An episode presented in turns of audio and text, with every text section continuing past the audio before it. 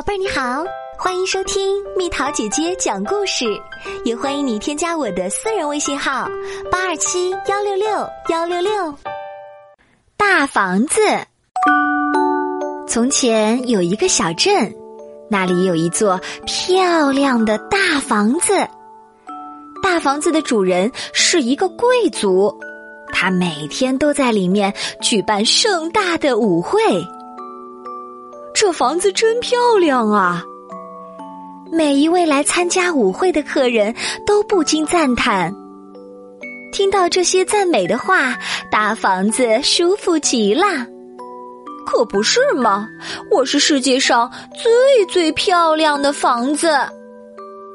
时间一天天过去，一切都在悄然改变。原先大房子的主人不知为什么离开了，在他周围许多新房子正拔地而起。就这样，大房子被人们渐渐的遗忘了。它蜷缩在小镇的角落里，默默的等待着人们重新发现它。突然有一天，一个男人来了。这么大的房子就这样闲置着，太可惜了。那个男人说道。紧接着，一场声势浩大的改建工程开始了。这突如其来的一切让大房子害怕极了。他们到底要把我变成什么样子呢？结果，大房子被改建成了一座漂亮的酒店。而且很快变得远近闻名，许多人陆陆续续从四面八方赶来，住在这里。心里感到不安的大房子终于松了一口气，又变得开心起来。然而，过了很多年，酒店消失了。一位厨师把大房子改成了一家漂亮的餐厅，越来越多的人来到这里，大房子里面变得越来越热闹。又过了很多年，餐厅也不见了，大房子迎来了新的主人：面包店、甜品店、花店、玩具店。各种各样的商店都把家安在了大房子里，来这里购物、游逛的人络绎不绝。就这样，大房子成为让更多人开心快乐的地方。他每天都开心的不得了。我是这里最漂亮的房子。而且是人们不可缺少的房子。有一天，大房子里正在进行杂技表演，忽然，舞台的顶棚被演员抛起的火把点着了，火越烧越旺，酿成了一场可怕的火灾。着火啦！快点灭火！人们惊慌失措。大火终于被扑灭了，但是大房子已经被烧得面目全非。小镇上的人对着破破烂烂的大房子指指点点，真倒霉！这里风水不好，是鬼屋。大房子听了十分伤心，我再也变不回原来漂亮的大房子了。在悲伤和寂静中，大房子熬过了几天。有一天，一群孩子找到了这里。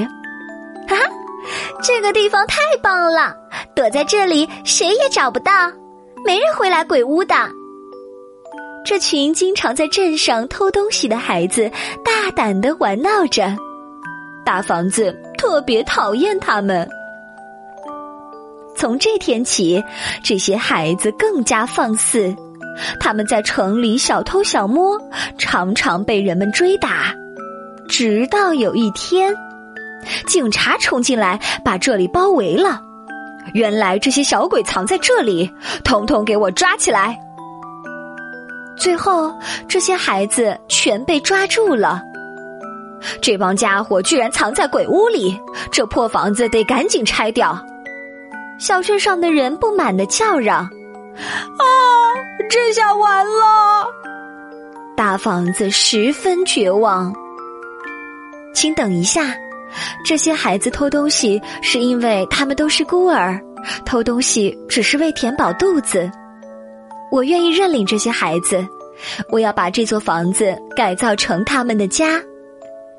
一位教会的修女阻止了人们拆房子，改造工程开始了。